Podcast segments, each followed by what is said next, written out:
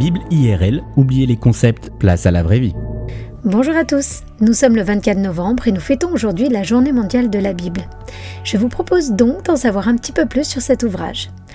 La Bible, ce n'est pas un livre, mais une collection de livres écrits par plus de 40 auteurs sur une période de 1500 ans. D'origine sociale très diverse, ces auteurs sont natifs de 10 pays sur 3 continents. La Bible est ce que l'on appelle une révélation progressive, c'est-à-dire que la personne de Dieu et son plan pour l'humanité se dévoilent petit à petit au fil des pages. La Bible contient des genres littéraires très différents et il est important de bien comprendre le genre d'un texte pour en saisir le sens. Le récit compose environ 43% de la Bible et on retrouve dans ce genre littéraire des faits historiques comme par exemple l'histoire de la déportation du peuple juif en Babylone.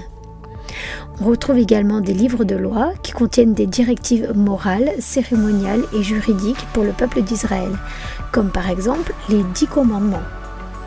La poésie tient une place importante dans la Bible et représente 33% des écrits. Cette forme d'art tient un rôle majeur dans la culture hébraïque.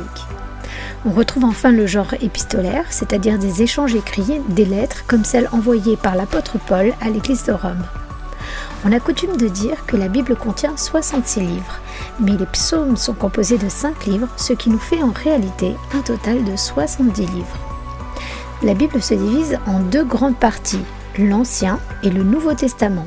L'Ancien Testament, ou la Bible hébraïque, est la partie la plus ancienne et elle raconte l'histoire du peuple juif. C'est ce que les juifs appellent le Tanakh, composé de la Torah, du Nevim et du Ketuvim. Le Nouveau Testament a été lui aussi écrit en quasi-totalité par des juifs qui ont reconnu en Jésus leur Messie et qui nous racontent l'histoire de Jésus et de l'Église primitive.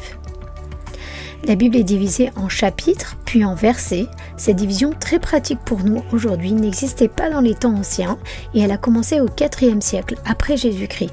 Elle a trouvé sa forme finale avec l'essor de l'imprimerie au XVIe siècle. La Bible a été traduite dans son entièreté dans plus de 700 langues et partiellement en plus de 1550 langages. Plusieurs applis vous proposent de télécharger sur votre mobile la Bible et vous proposent de suivre des plans de lecture, voire des petites méditations quotidiennes. De Timothée 3,16 nous dit que toute écriture est inspirée de Dieu et utile pour enseigner la vérité, réfuter l'erreur, corriger les fautes et former à une juste manière de vivre afin que l'homme soit parfaitement équipé et préparé pour faire toute action bonne. La Bible est le média que Dieu a choisi pour se révéler à nous. C'est un livre qui a changé le cours de l'histoire et encore aujourd'hui, cinq pays considèrent la possession d'une Bible comme un crime. Plus de 50 pays persécutent ceux qui en lisent les pages. Il suffit de 72 heures pour lire la Bible à haute voix du début jusqu'à la fin. Et si vous commencez aujourd'hui? Merci pour votre écoute et à bientôt